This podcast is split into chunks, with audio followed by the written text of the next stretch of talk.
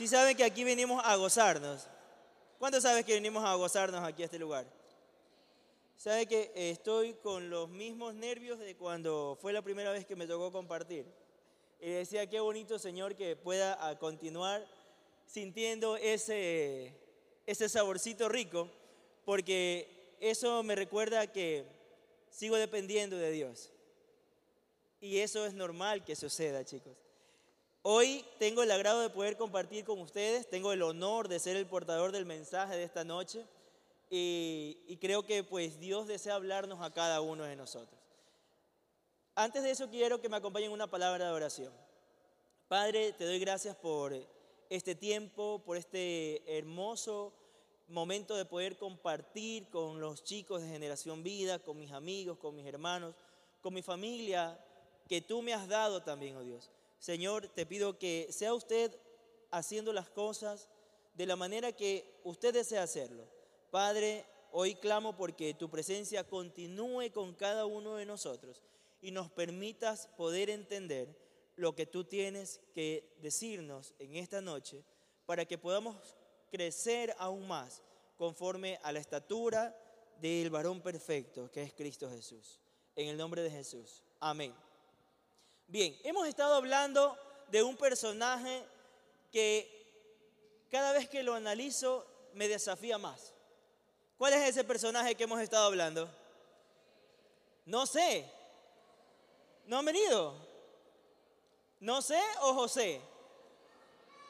José, ¿verdad? Ahí está, José, bien, excelente. Así es, hemos estado hablando de José y hablar, no de ese José, de otro José. Y, y hablar de José es hablar de muchos desafíos. Porque ¿cuántos de nosotros que estamos hoy aquí no tenemos problemas? Levante la mano el que no tiene problemas. Porque el que no tenga problemas está en problemas. Porque algo está pasando. Es normal que tengamos algún conflicto o alguna situación. A lo largo de mi relación con Dios, he aprendido que cada situación me va a ayudar para algo.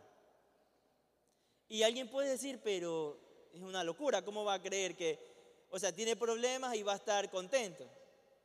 En el Señor aprendemos a gozarnos. Y gozarnos no es, chicos, eh, tener que sonreír o estar ah, hablando a carcajadas con alguien. Porque el gozo va mucho más allá. El gozo, el gozo, no el gozo, el gozo no es una emoción. El gozo tiene que ver con firmeza.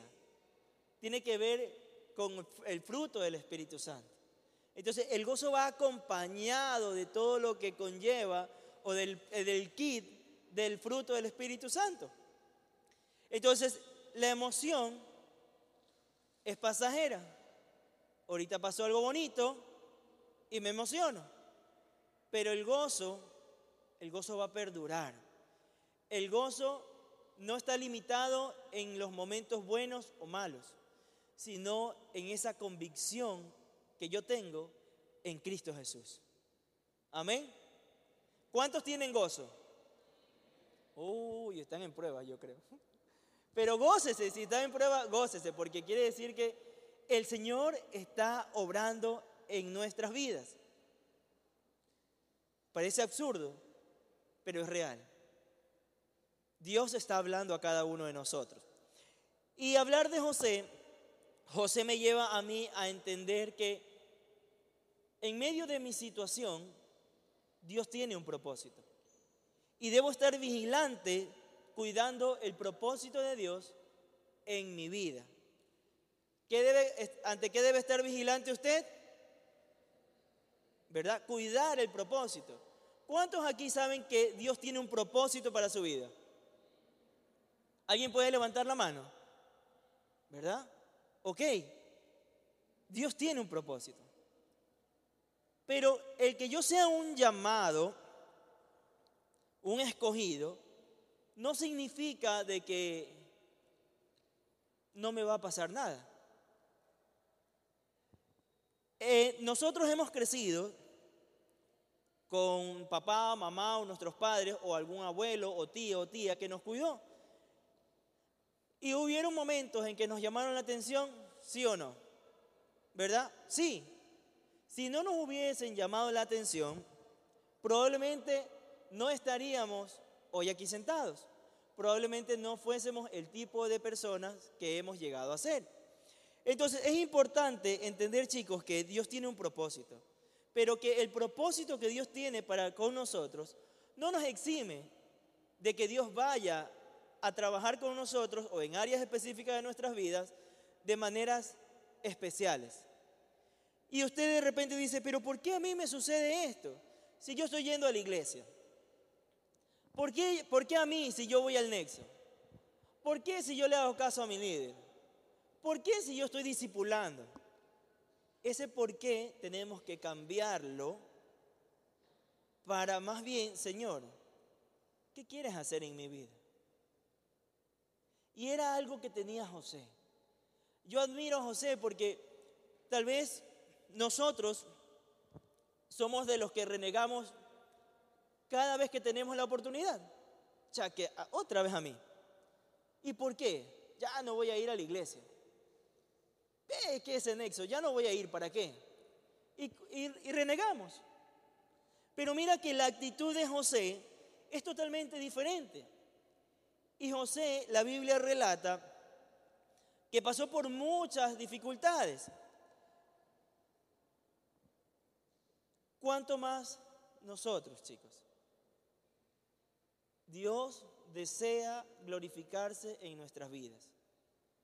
Y me va a preguntar usted, ah, sí, pero José demoró muchos años y que yo voy a tener que esperar. Tengo una respuesta.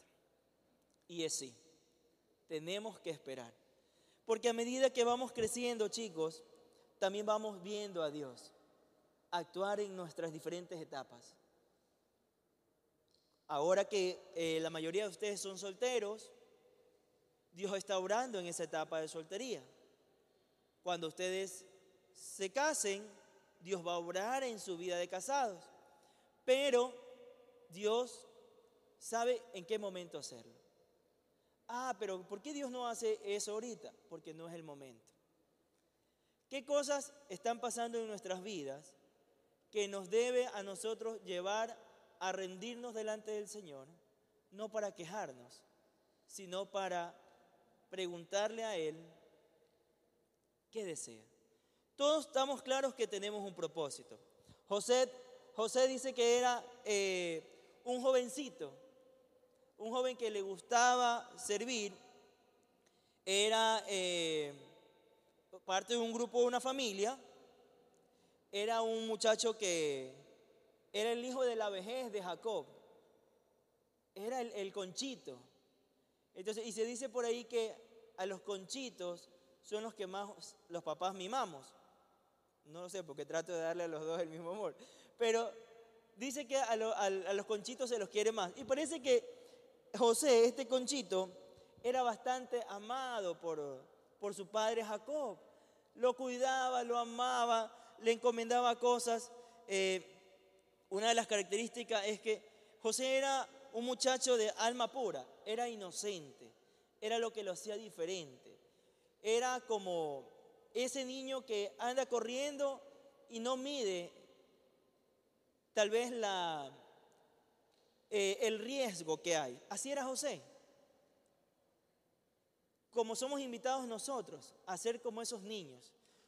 ¿Cuántos pueden decir que tienen un alma pura? Chuta. Está bien, que sean sinceros. Ok, pero el Señor es bueno que nos puede limpiar, chicos. El Señor desea limpiarnos a cada uno de nosotros y que nosotros nos convirtamos en ese hijo mimado, en ese hijo amado por Él. Así debemos vernos nosotros.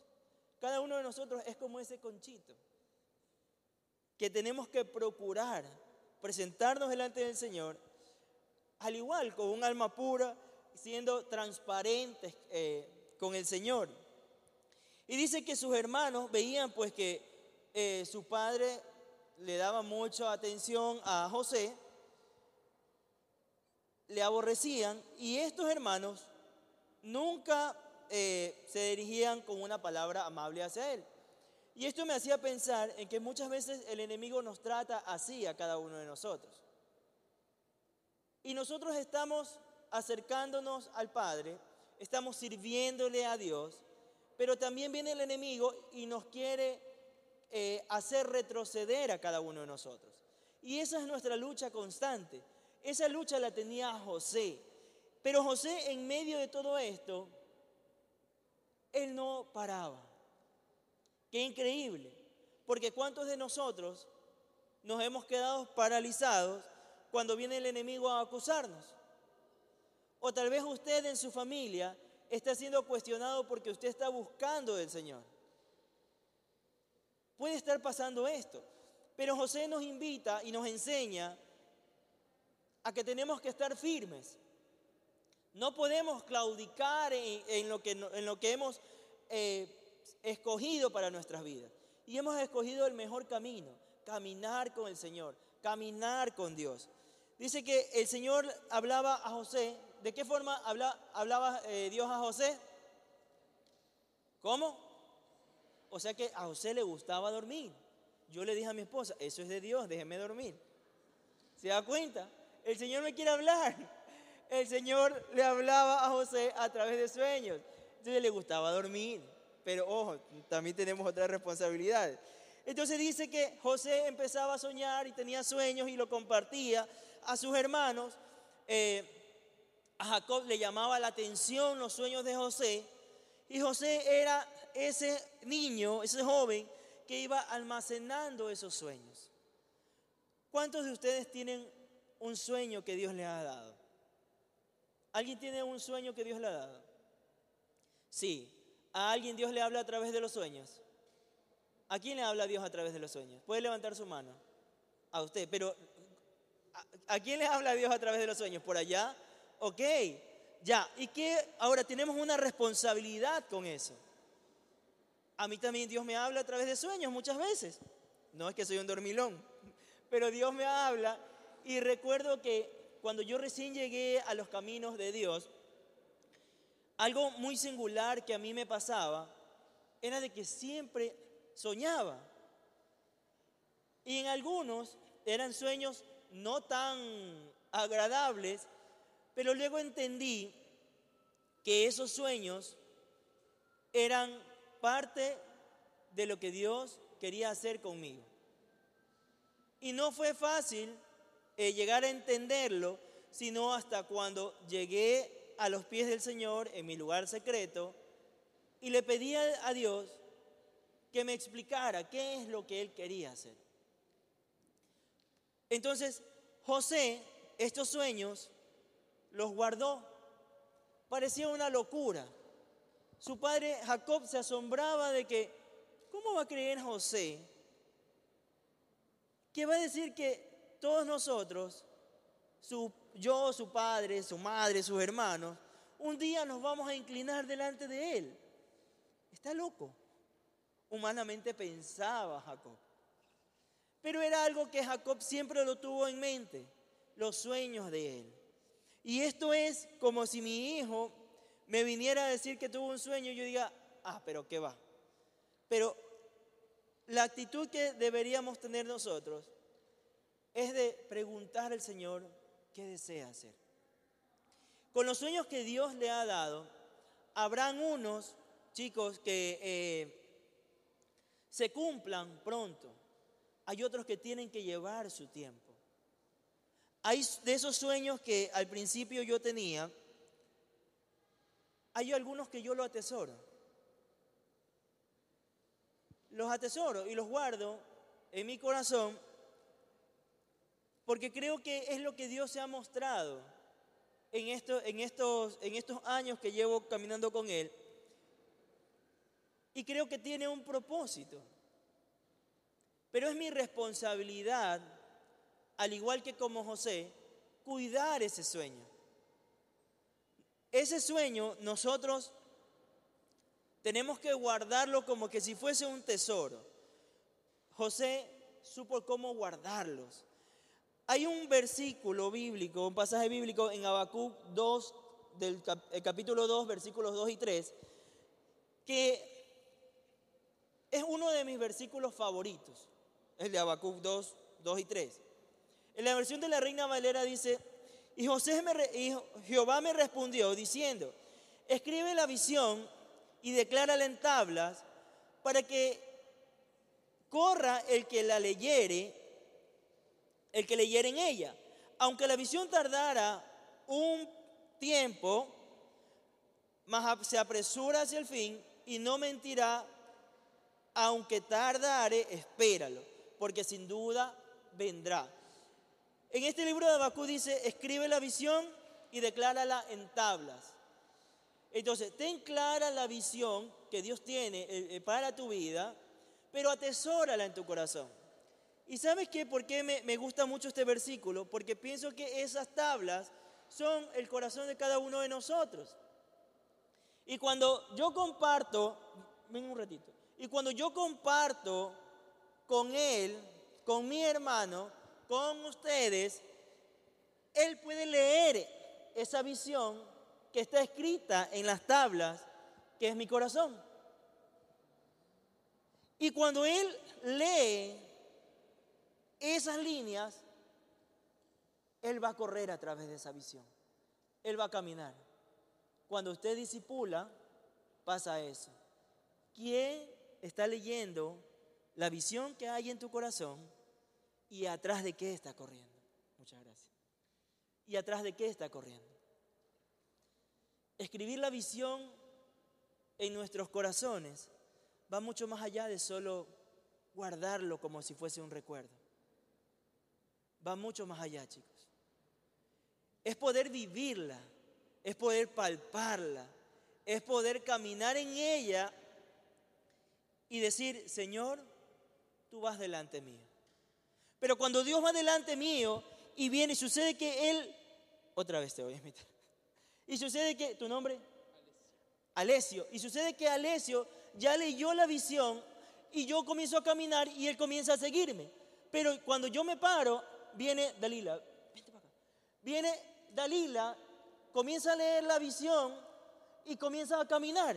Y así se va a ir sumando. Cuando nos vamos a dar cuenta, tenemos discípulos para el Señor. ¿Cuántos dicen amén? Entonces tiene un propósito. Ya tiene escrita la visión. Ok, perfecto. Perfecto. Entonces, chicos, es importante. Lo que, José, lo que para José, José lo vivía eso. José lo, realizaba en sus sueños. José lo veía ya hecho. La familia lo veía distante. Era una locura. Pero hoy les invito a que escribamos la visión en tablas. Porque hay gente que está buscando correr atrás de alguien y no puede correr atrás de cualquier persona. Nosotros mismos, antes de llegar a Cristo, corríamos atrás de otras personas que nos llevaban a qué? A alejarnos más de Dios. Pero hubo alguien que nos compartió del amor de Dios y leímos esa visión y nosotros también nos fuimos caminando por ahí. Y ahora estamos aquí. ¿Cuántos se gozan por aquello? Bendito sea el momento en el que me invitaron a este lugar porque ha hecho que mi vida cambie. No tengo la más mínima idea qué hubiese sido si ese sábado 18 de agosto del 2007 yo no hubiese llegado a este lugar. No lo sé. Pero el amor y la misericordia de Dios estaba allí y al igual que José, me dejé abrazar por ese amor. Déjese abrazar por el Señor. Mire la visión. Yo me imagino a un José estando en aprietos, pero diciendo, tú me dijiste esto. Y es que cuando Dios nos habla, chicos, hay convicción. Hay convicción. Esa es la diferencia. Cuando el Señor nos dice algo, hay una convicción sobrenatural. Hay algo que no podemos explicarlo, que no se puede entender. Y no le busque respuesta lógica. No perdamos tiempo eh, buscando una respuesta que a nuestro, a nuestro entendimiento sea palpable o real. Porque lo que es del Señor es sobrenatural. Es sobrenatural. Y solo cuando en nosotros se activa ese dunamis, ese poder, es cuando el resto de personas lo va a entender. Pero para que los demás caminen en pos de esa visión, yo soy el responsable de cuidarla. Por eso es que tenemos que cuidar bien qué es lo que hay en nosotros. Y usted dice, sí, pero en mí no hay nada. Dios tiene un propósito para tu vida. Sí hay algo. Sí puedes dar. No te enfrasques en las limitantes de las situaciones. Deja que Dios te guíe. Deja que Dios te muestre el propósito que tiene para tu vida. Y dice que en otra ocasión los hermanos de José se habían marchado a apacentar las ovejas. Se habían ido. Y dice que en esta vez Jacob lo llama y le dice, hace días que no tenemos noticias de tus hermanos. Ve dónde están y vuelve a decirme cómo se encuentran ellos y el rebaño. Mira que Jacob confiaba en la capacidad de aquel muchacho que tal vez era un muchacho y no tenía las mismas capacidades de los otros hermanos.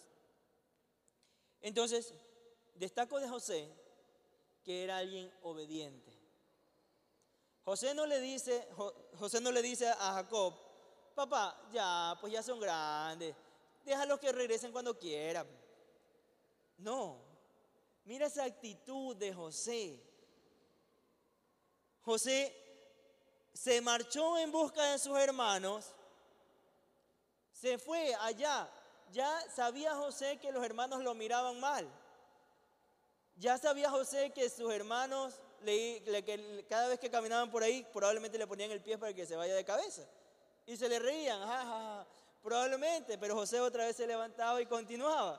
Entonces, ¿cómo son los hermanos mayores? Son así. Entonces, son relajosos. Entonces, eh, se va y bueno, y dice, eh, se encuentra con sus hermanos, los ven los hermanos y, y los hermanos vienen y comienzan a tramar la, la, la, odisea de, de José y querían meterlo a un pozo, pero luego de que vienen al pozo se encuentran con que también viene una caravana y más bien lo mandan por ahí.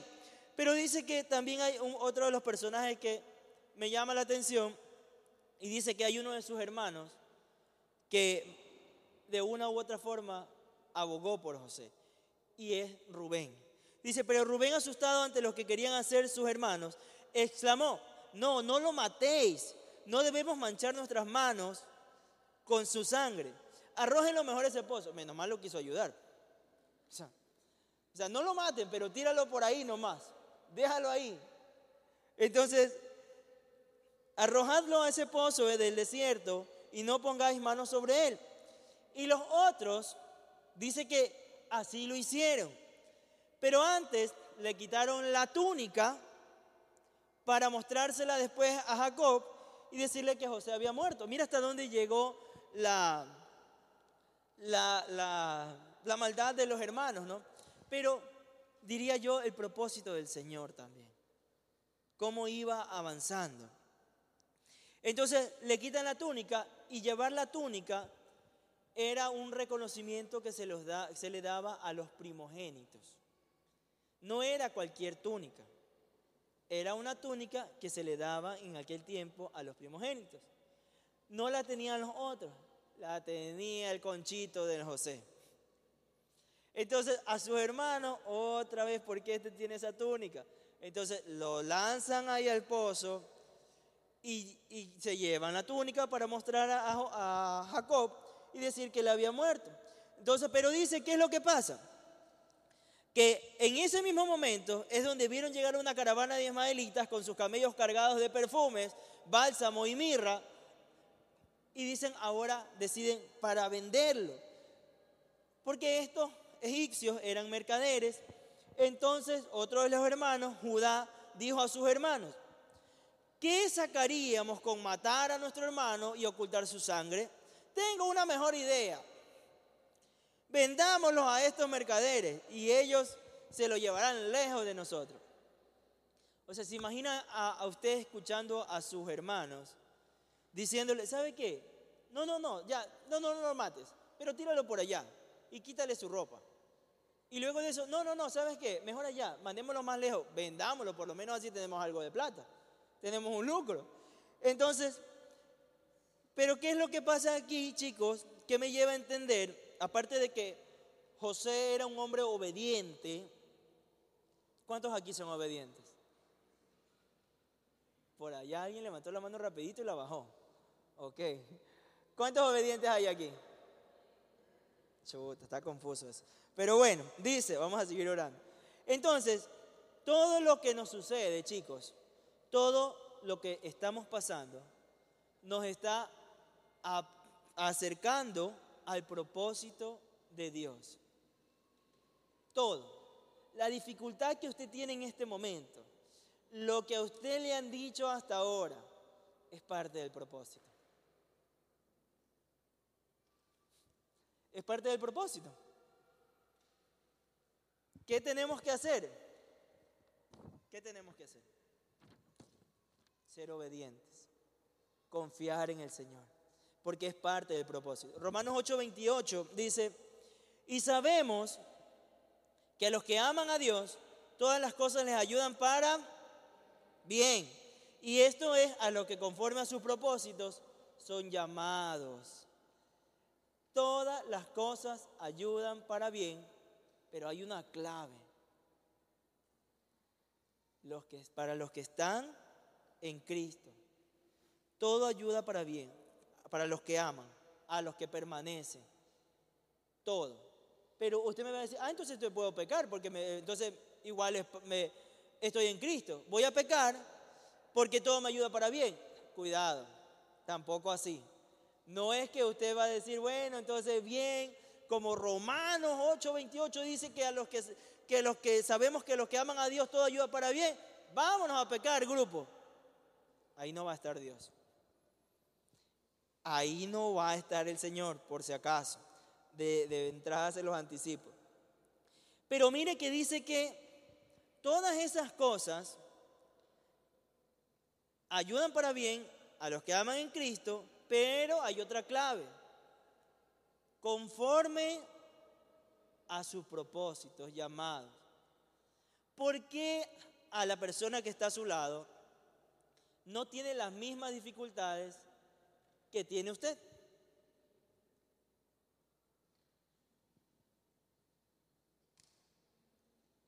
Y usted dice, este man o ella la tiene de abaca porque no le pasa lo mismo que a mí. Así cualquiera. Pero ¿qué es lo que pasa? Romanos 8:28 nos dice que eh, es conforme a los propósitos con los cuales Dios nos ha llamado. Tal vez usted tiene un llamado que necesita que Dios lo, agarre del pescuezo por un momento, porque es parte de su llamado. Pero tal vez para otros es más suave, porque el llamado es diferente.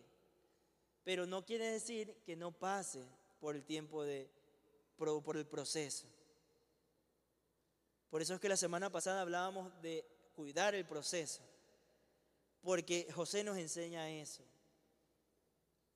que si permanecemos en Cristo, todo nos va a ayudar a bien, pero todo lo que nos suceda va a ser conforme para lo que hemos sido llamados. Y cuando llego a ese punto de poder entender, comprendo que es necesario que pase por ese valle de sombra, porque ahí Dios está trabajando conmigo. Entonces Dios está trabajando contigo. no te fijes en lo que está pasando a tu amigo, a tu amiga, porque tú tienes un llamado especial, un llamado único. Dios no te puede tratar de la misma manera, de la misma forma, porque tal vez tu llamado implica que tengas que prepararte más. Y eso es un desafío. Constantemente estoy en ese desafío. Constantemente me mantengo también eh, en ese, en ese ritmo de poder cuidar, de poder permanecer en lo que Dios quiere para mí. Porque no es que la gente que se para aquí adelante, no es que los líderes no tienen problemas, no es que los pastores que ministran, que están acá, que guían, que cuidan, que apacientan a las ovejas, no tienen problemas, lo tienen. Tienen. ¿Por qué? Porque necesitan ser preparados de una manera diferente. A un bebé no se le puede dar la misma responsabilidad de un jovencito de 14 años, ni a un joven de 14 años la responsabilidad de uno de 20, y así sucesivamente. Por eso es que aún nosotros debemos cuidar nuestro testimonio en casa. En casa cada uno de nosotros tiene responsabilidades. Y no puede ser que aquí busquemos servir en todo, pero en casa no nos conocen así. Es más, no queremos que ni los líderes vayan a nuestra casa porque si van a nuestra casa se enteran que somos un desastre. Pues algo que hay que cambiar, chicos. Porque si queremos cuidar el propósito de Dios, tenemos que cuidar nuestra relación familiar. De nada sirve ganarnos el mundo si nuestra, si nuestra casa está a la deriva. Empecemos por casa. Entonces, otra de las cosas es que, bueno, José es vendido, se va a Egipto y dice que José se fue todo el viaje sin comprender por qué sus hermanos lo habían vendido. Y muchas veces nosotros andamos así. No comprendo por qué es que yo estoy pasando por esta prueba. No entiendo por qué mi líder me tiene coraje, mi líder, yo creo. No sé por qué. Así a veces andamos nosotros. No, queremos, estamos ahí. Pero sin embargo, José no hizo nada por bajarse como a veces nosotros sí queremos. Nosotros a veces queremos bajarnos de los procesos y dejar a un lado también el propósito que Dios tiene para nuestras vidas. Entonces, pero en algo nos parecemos a José. Bendito sea Dios que estamos aquí sentados todavía. Y esperemos continuar ahí. Tal vez sin entender muchas cosas, pero estamos aquí. Y vamos a ver al final la respuesta. Entonces dice que José se va lejos de su familia y después de ser el conchito mimado, el conchito cuidado, el conchito que soñaba, dice que pasó a ser un esclavo. ¿Se imagina eso que mañana a usted venga su mamá, su papá y lo venda? Y usted tenga que irse lejos y convertirse en el, sirviente o en el trabajador de alguien donde usted no va a poder ver a su familia. ¿Cómo se debe haber sentido José? Porque era un muchacho, pero también sentía. Entonces, José dice que se va, llega a Egipto y es vendido a Potifar. Y dice que Potifar tenía una hija, y esta es una de las cosas que me, agrada. Potifar tenía una hija llamada Asenet, a la que adoraba. Y sucedió que cuando José llegó a Egipto, la hija de Potifar estaba gravemente enferma. Su padre temía por su vida, Potifar, y así le dijo, le dijo, y se lo dijo a José. Pero José viene y le responde y le dice, no debes preocuparte, Potifar, tu hija sanará.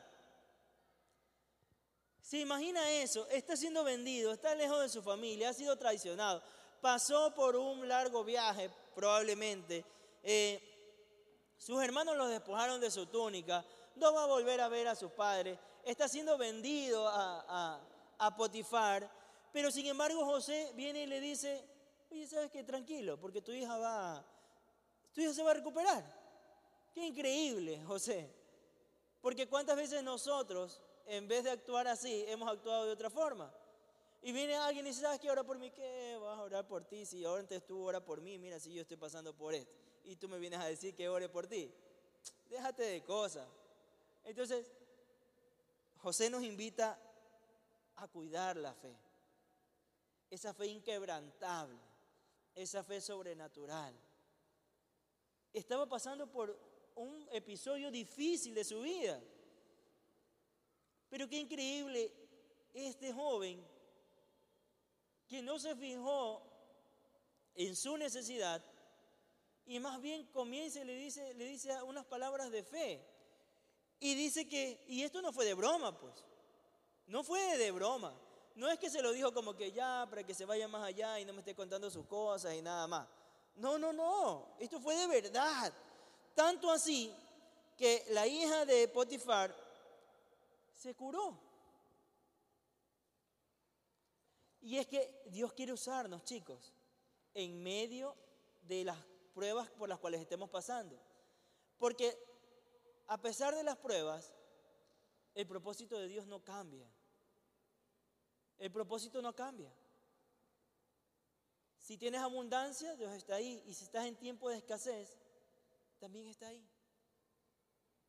Si estás por un momento de alegría, el Señor está ahí. Pero si estás también pasando por un momento de tristeza, de dolor, de angustia, de depresión, también te tengo una noticia. No estás solo, no estás sola. El Señor está ahí. Si tú has decidido, como dice Romanos, amar al Señor, esa situación te va a ayudar para bien. Por eso es que es importante decidir amar al Señor. Si amamos al Señor, todo nos va a ayudar para bien. Amemos al Señor.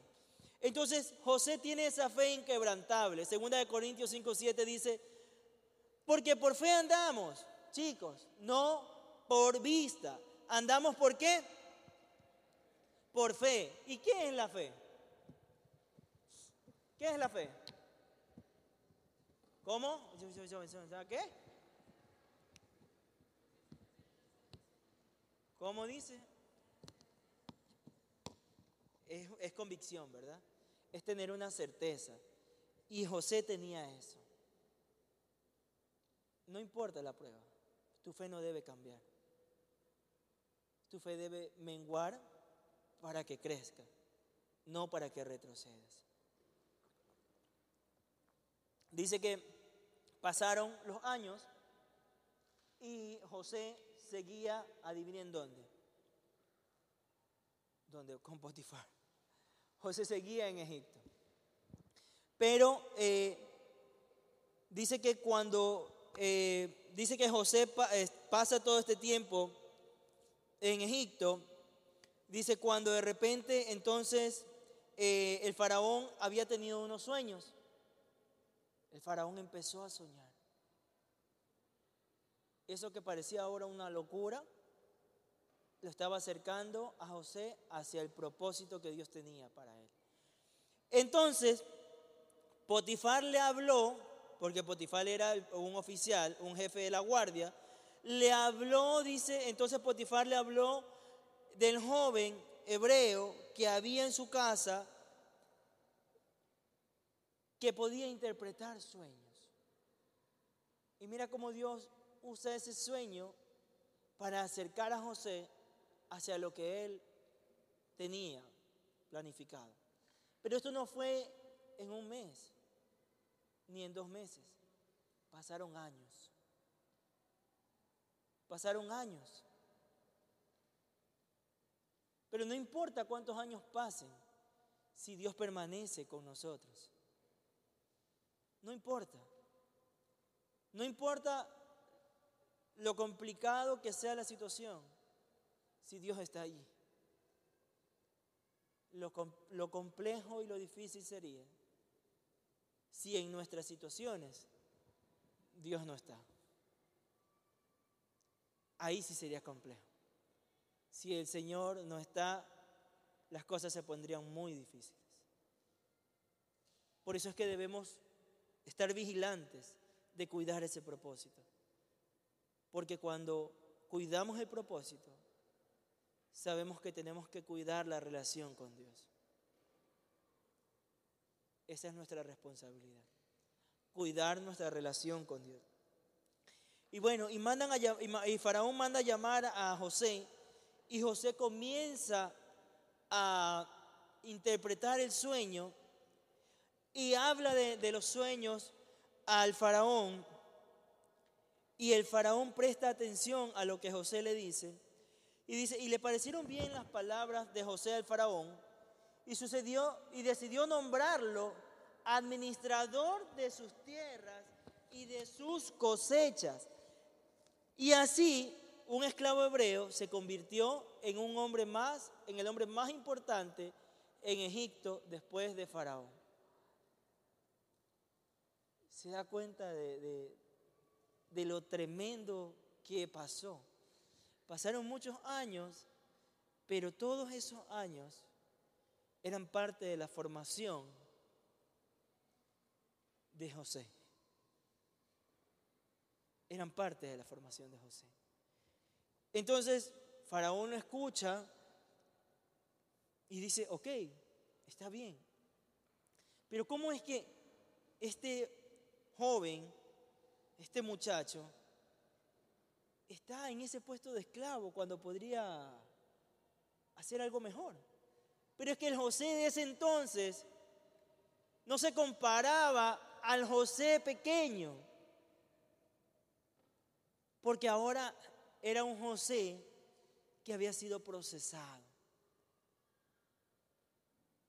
Había sido procesado. Había sido alguien que había guardado como ese tesoro los sueños que Dios le había dado. No los había abandonado, a pesar de que el tiempo había transcurrido. Y la obediencia de José lo lleva a convertirse en un hombre importante. ¿Cuántas veces nosotros hemos querido lanzarnos hacia un lado del propósito? Chicos, hay que regresar al propósito. Tenemos que regresar al propósito. Está bien si nos desviamos, si te desviaste en algún momento. Pero hoy Dios te quiere decir que tienes que regresar al propósito.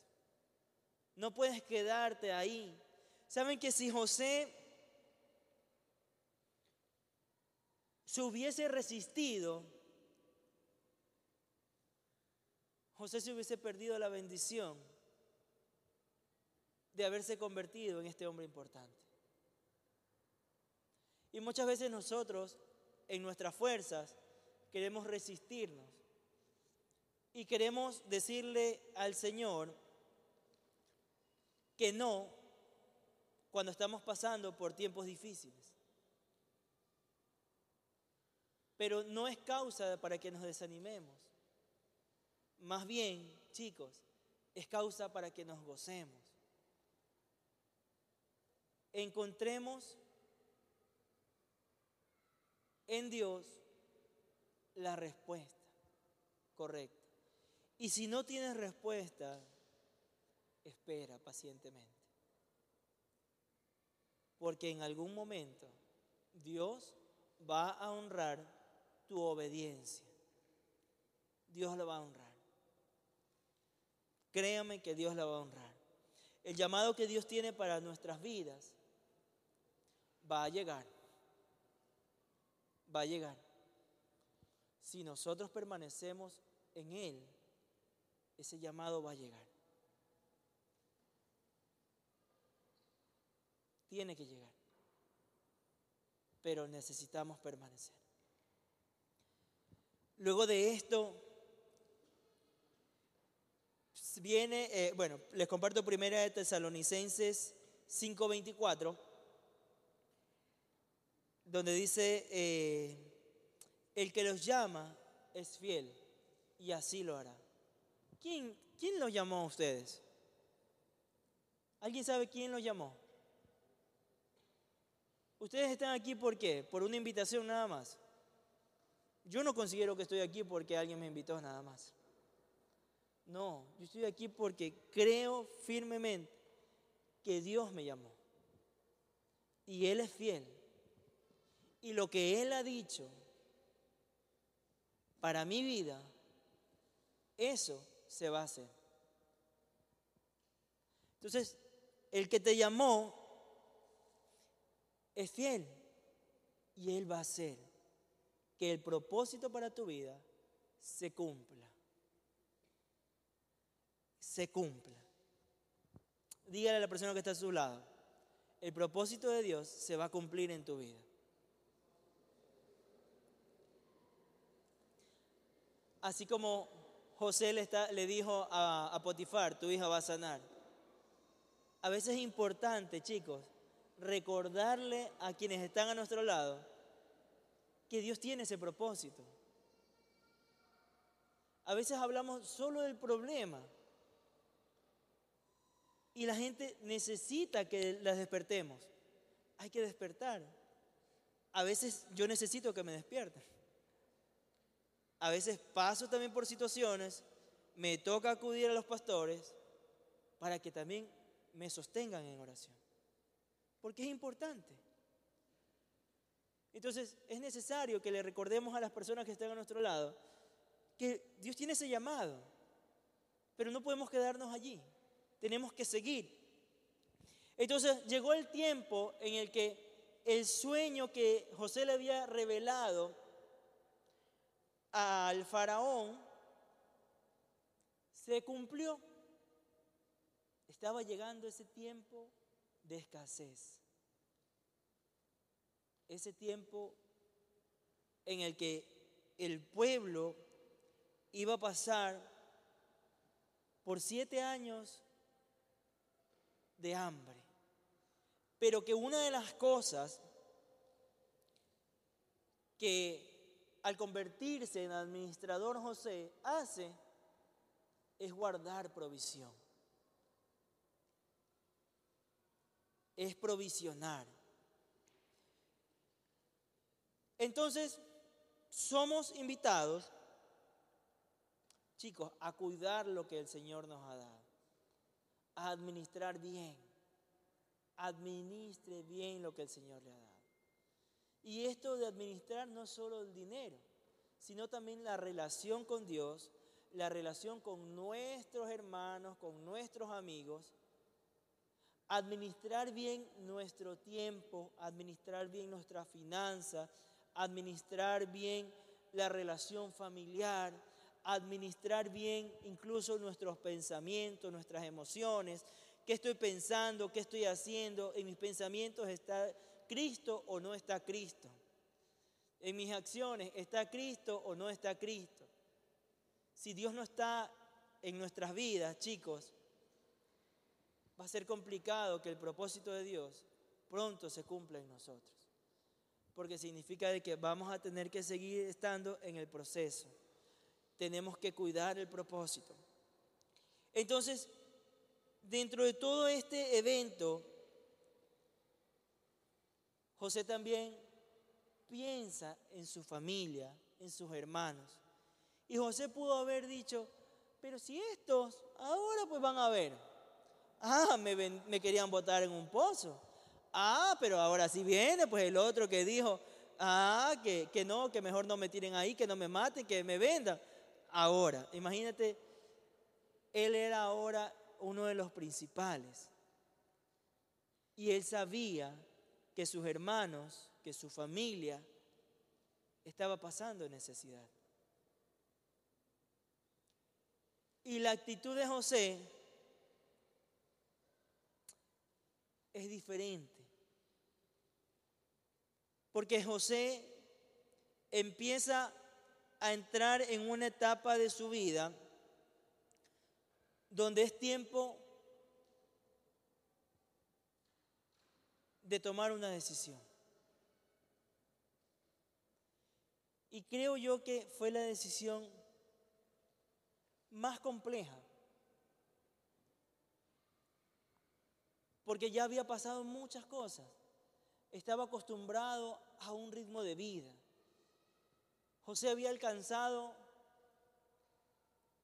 parte de los sueños que el Señor le había dicho. José estaba caminando ya en ese propósito. Pero el caminar en el propósito demanda, chicos, que soltemos el pasado. Y esa parte cuesta. Humanamente cuesta. Humanamente cuesta. Pero José nos enseña que eso es posible. Es posible dejar el pasado, no a un lado, sino en las manos de Dios. Porque a veces dejamos el pasado a un lado y el pasado va caminando con nosotros tomado de la mano. Y no es esa la forma como Dios quiere que caminemos. El pasado está distante de mí, porque es pasado. El pasado no está aquí a mi lado. El pasado no camina aquí atrás conmigo siguiéndome, ni va adelante. El pasado de cada uno de nosotros fue depositado en las manos del Señor. Está pegado ahí en esa cruz, donde cada uno de nosotros fuimos redimidos, donde fuimos perdonados. Allí está el pasado. Entonces José tenía que entregar eso. José tenía dos opciones. O que se mueran ellos de hambre por malos, o actuar como el hombre con el cual Dios tenía un propósito. Y José empieza a hacer un plan para acercarse a sus hermanos. ¿Qué plan estamos haciendo nosotros para poder perdonar a quienes nos han ofendido? ¿Qué plan está haciendo usted para soltar de raíz su pasado? Para cerrar ciclos. Porque chicos, a veces queremos, queremos que Dios haga más, pero no queremos dar nosotros, no queremos soltar. Entonces, si queremos que Dios haga más, tenemos que soltar. La historia hubiera sido diferente si José hubiera caminado todos esos años en, cuidando el propósito de Dios y él no hubiera buscado sanar esa área de su vida, de su corazón. Podríamos decir, sí, pero yo no tengo nada. José pudo haber dicho, no, pero yo no tengo nada. Déjenle de comer si quieren. Fue más allá. Fue a buscar esa cercanía. Era necesario hablar con ellos. Parece ser que José tenía un poco más, entre sus hermanos, tenía un poco más de cercanía con, con Benjamín. Entonces se las ideó para que sea él el primero con quien tener cercanía. Entonces hagamos un plan para abandonar el pasado, para dejar el pasado. Después que José hace esto y José nos enseña a no vivir atados al pasado, sino que más bien José nos enseña que es importante soltar lo que nos duele. Porque si yo quiero alcanzar el propósito de Dios, pero no le he entregado mi vida a Él, no estoy viviendo el propósito a plenitud. Estamos viviendo solo una parte. Y Dios no quiere que solo vivamos una parte. Nosotros no deberíamos querer que solo pase ciertas cosas. El Señor quiere usarnos a cada uno de nosotros. El Señor quiere que cada uno de nosotros nos levantemos y seamos esos hombres y mujeres de convicción. El Señor quiere usarnos con poder y con autoridad. El Señor quiere levantarnos y llevarnos a nosotros a puestos que humanamente no podemos llegar. El Señor quiere que tú vayas más allá de lo que simplemente tú has pensado. Hay mucho más. Segunda de Corintios 5:17, que todos las conocemos, de modo que si alguno está en Cristo, es una nueva criatura. Las cosas viejas ya pasaron. ¿Y ahora qué tenemos? Tenemos un camino largo por delante. Ahora todas las cosas son hechas nuevas. Pero si permanezco en Él. Entonces Dios quiere llevarnos mucho más allá. Segunda de Pedro 1 del 10 al 11 dice, por lo tanto, hermanos, esfuércense más todavía por asegurarse del llamado de Dios, que fue con quien los eligió, que fue quien los eligió. Si hacen estas cosas no caerán jamás y se les abrirán de par en par las puertas del reino, de, del reino eterno de nuestro Señor y Salvador Jesucristo. ¿Cuántos quieren que las puertas del reino de Dios se abran? ¿Cuántos quieren que las puertas del reino de Dios se abran? Entonces forcémonos más. Cuidemos el propósito. No nos detengamos. Tenemos que aspirar a más. Tenemos, no podemos quedarnos limitados en lo que solo estamos viviendo ahora. Esto es nada, chicos. Aún hay más aún hay más. ¿Cuántos se gozan porque aún hay más? Póngase de pie. Aún hay más. Y si lo va a aplaudir, apláudale fuerte, porque el Señor quiere obrar en gran manera. Apláudale. Dele, dele, dele. Apláudale, que eso tiene que llegar hasta allá arriba. Apláudale a Él. Gócese. En medio de sus pruebas, gócese, porque el Señor lo está acercando hacia el propósito. ¿Sabes que Yo no sé cómo estás de ánimo, no sé cómo están tus fuerzas, no sé si de repente eh, piensas que el propósito de Dios está distante para tu vida. En este tiempo que José pasó por pruebas, tuvo que haber existido muchas veces en las que José se puso a meditar.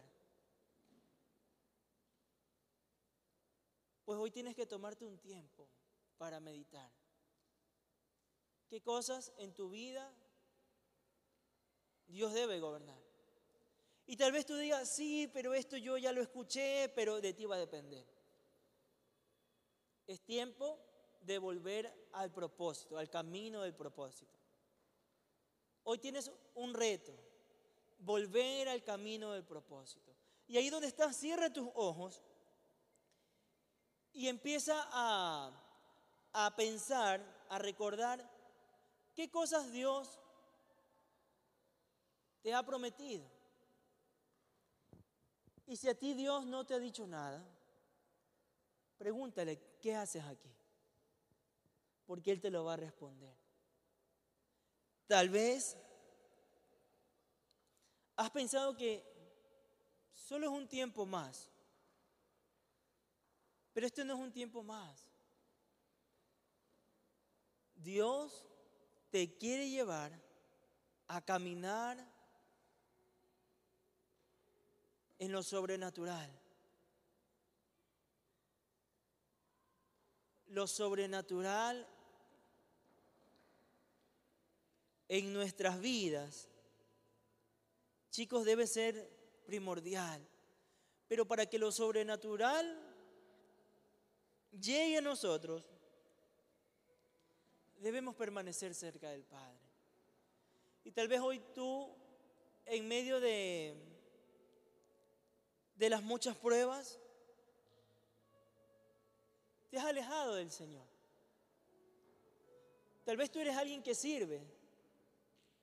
Y todos te ven que sirves pero tu corazón está lejos.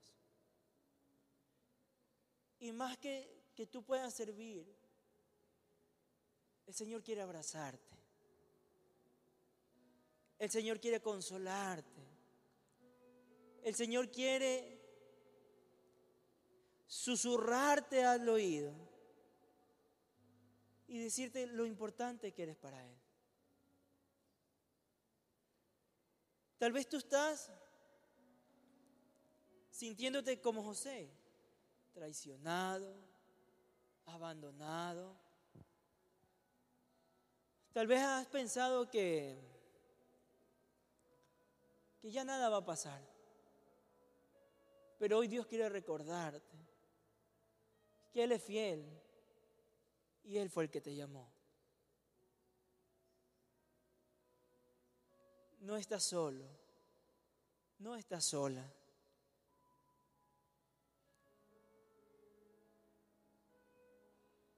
Hoy Él quiere encontrarse contigo. Hoy el Espíritu Santo está aquí.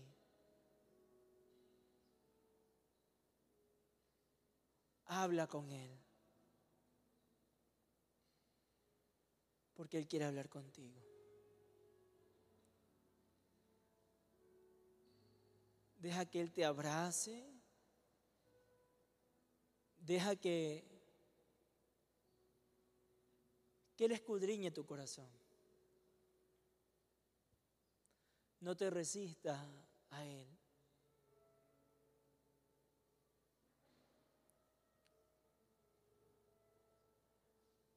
Padre, hoy te doy gracias porque tú eres bueno, Señor.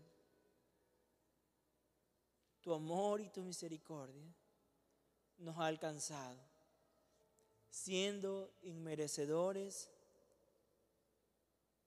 de todo esto a ti te ha placido llamarnos, escogernos. Señor, y en esta noche, hoy queremos encontrarnos contigo. Padre, queremos sincerarnos contigo. Señor, tal vez hay muchas cosas que no las hemos hecho bien. Tal vez hay decisiones que no las consultamos contigo y que decidimos en algún momento hacerlas. Señor, pero esas decisiones, en vez de acercarnos, hicieron más larga la distancia hacia ti. Ahora hay momentos tal vez en los que pensamos que ya no estás tú ahí. Pero Señor, hoy estamos acá para encontrarnos para entregarte una vez más nuestras vidas, para gozarnos delante de tu presencia, para exaltarte, Señor, para empezar a vivir una vida con propósito. Señor, que estemos conscientes de que todo lo que hacemos es para tu gloria. Eso nos lleva a cuidar lo que hacemos. Padre, pero solos no podemos. Por eso hoy clamamos a ti, Señor, para que sea usted quien nos ayude. Gracias Espíritu Santo, porque tú das nuevas fuerzas alcanzado. Tú restauras al que estaba roto. Padre, eso solo lo puedes hacer tú. Y si hoy tú estás aquí por primera vez y tú quieres abrir tu corazón al Señor, yo te voy a pedir que levantes tu mano. Ahí donde estás, levanta tu mano y si tú eres alguien que ya has estado acá, pero sientes que quieres reafirmar tu decisión con Dios, también levanta tu mano.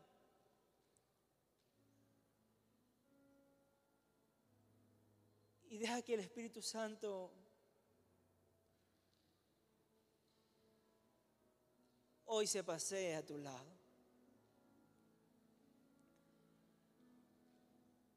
Y tú que levantaste tu mano, repite esta oración.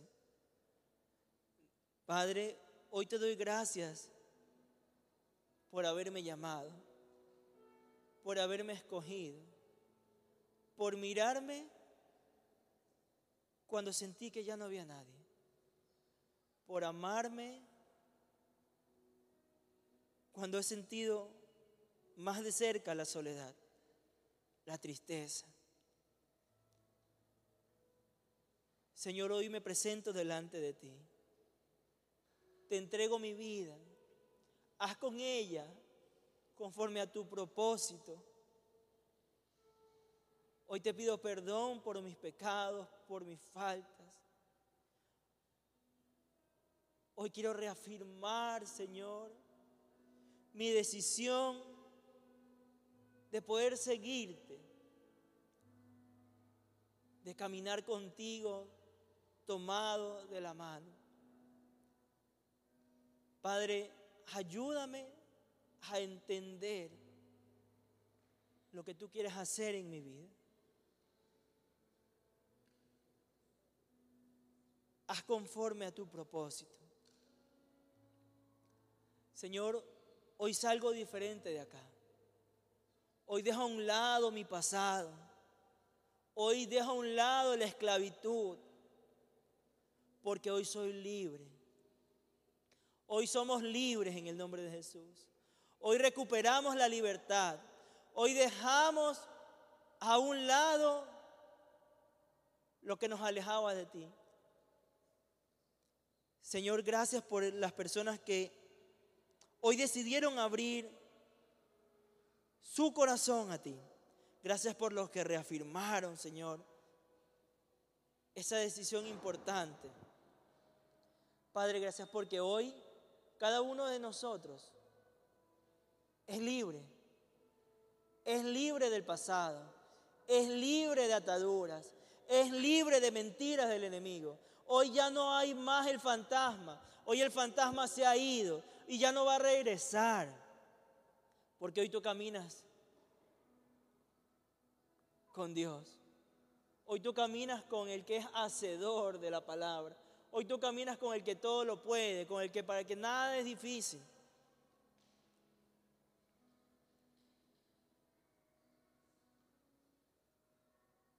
Y si hay alguien que siente que necesita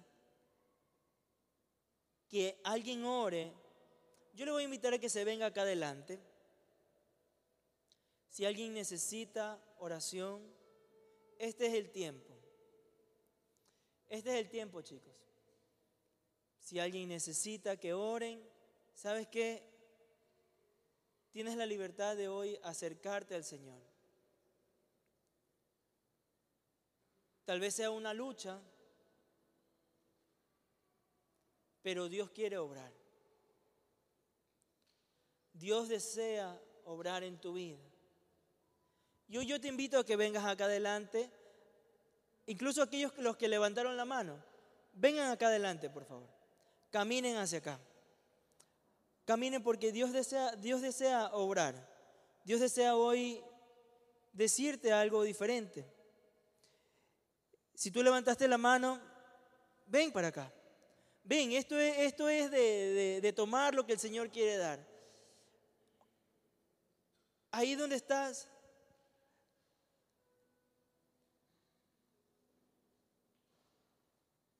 Deja que Dios ministre tu vida.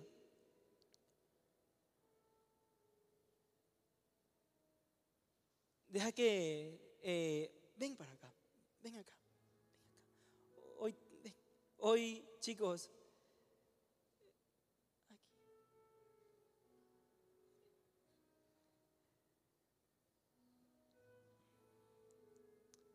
Hoy el Espíritu Santo está aquí. Y no puede pasar desapercibido.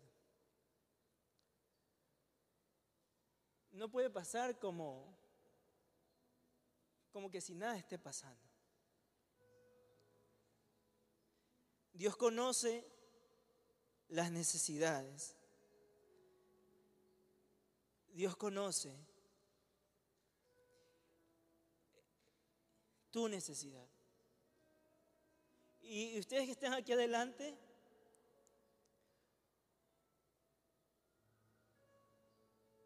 créanlo, que Dios hoy está haciendo un milagro en sus vidas. Hoy Dios está haciendo un milagro en su vida. El Dios que te llamó no te va a desamparar. No te va a desamparar. Hoy recibe ese consuelo.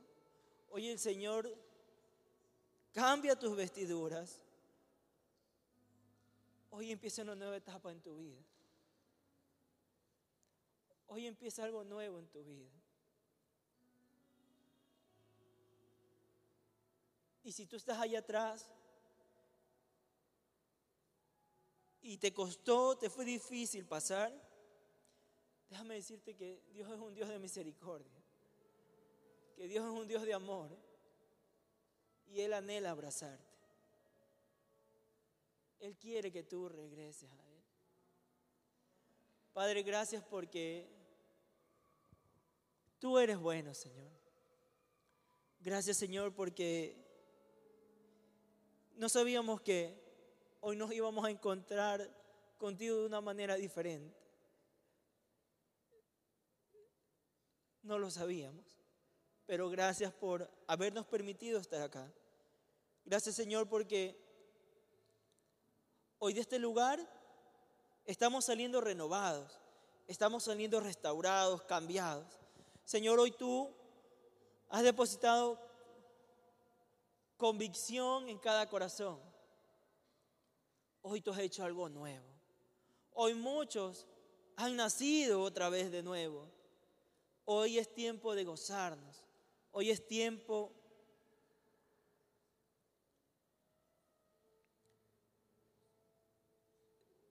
de ir más allá. Y lo vamos a lograr, Señor, en tu nombre.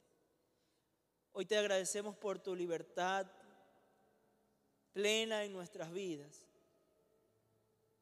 Gracias, Señor, porque una vez más tú nos has librado de las garras del enemigo. Señor, gracias porque hoy tú levantas nuestro rostro Padre, con el cual se refleja tu imagen. Gracias, Señor, por tu amor y tu soberanía. Gracias, Señor, porque hoy somos libres. Y levanta tus brazos, levanta tus brazos y dile, Señor, hoy soy libre. Gracias, Señor, por la libertad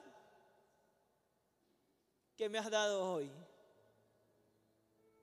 no volveré atrás. No voy a regresar allá atrás. Señor, toma mi mano para avanzar contigo.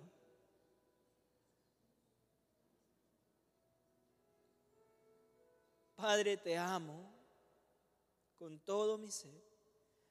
Señor, Hoy bendecimos tu nombre, Padre. Te damos gloria, honra y alabanza. Señor, hoy respiramos de tu libertad. Hoy respiramos de tu presencia. Señor, hoy, Padre,